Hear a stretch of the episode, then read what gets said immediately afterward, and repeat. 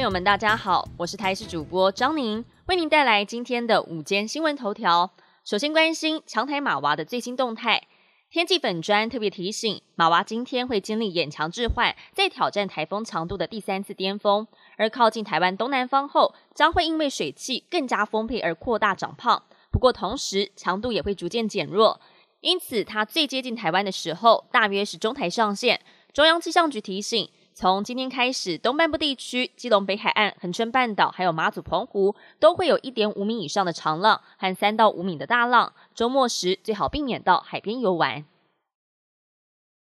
吃高温辛辣食物得要注意了，一旦碰上细菌感染，可能会罹患急性会厌炎。中国有一名二十六岁女子跟朋友相约吃麻辣锅，回家之后觉得喉咙痛。就算吃消炎药也没有好转，隔天连忙搭车到医院治疗，才过了十分钟就出现呼吸困难、心脏骤停，抢救无效病逝。后来医生查出女子罹患的是急性会厌炎，严重的话会有百分之一的致死率。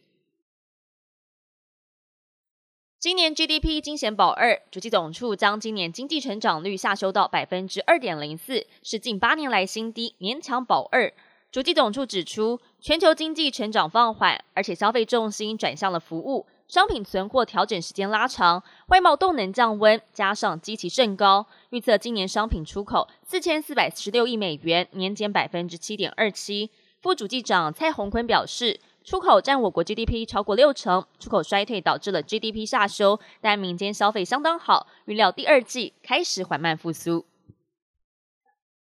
国际焦点：日本最近不平静。继二十五号长野县传出了枪击事件之后，二十六号晚间，东京的挺田市再传枪响。JR 挺田站附近，一名五十多岁男子遭人开了多枪倒地，送医抢救，宣告不治。目击者表示，有两名男子在案发之后搭乘了白色车辆离开现场，附近有不少商家，人潮不少。目前警方怀疑是黑道分子行凶，正在全力的追查当中。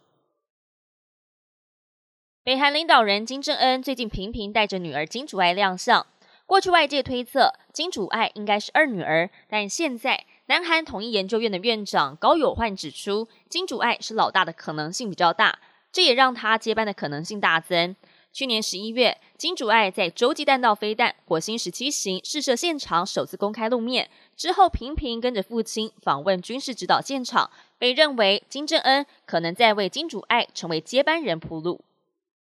本节新闻由台视新闻制作，感谢您的收听。更多新闻内容，请继续锁定台视新闻与台视 YouTube 频道。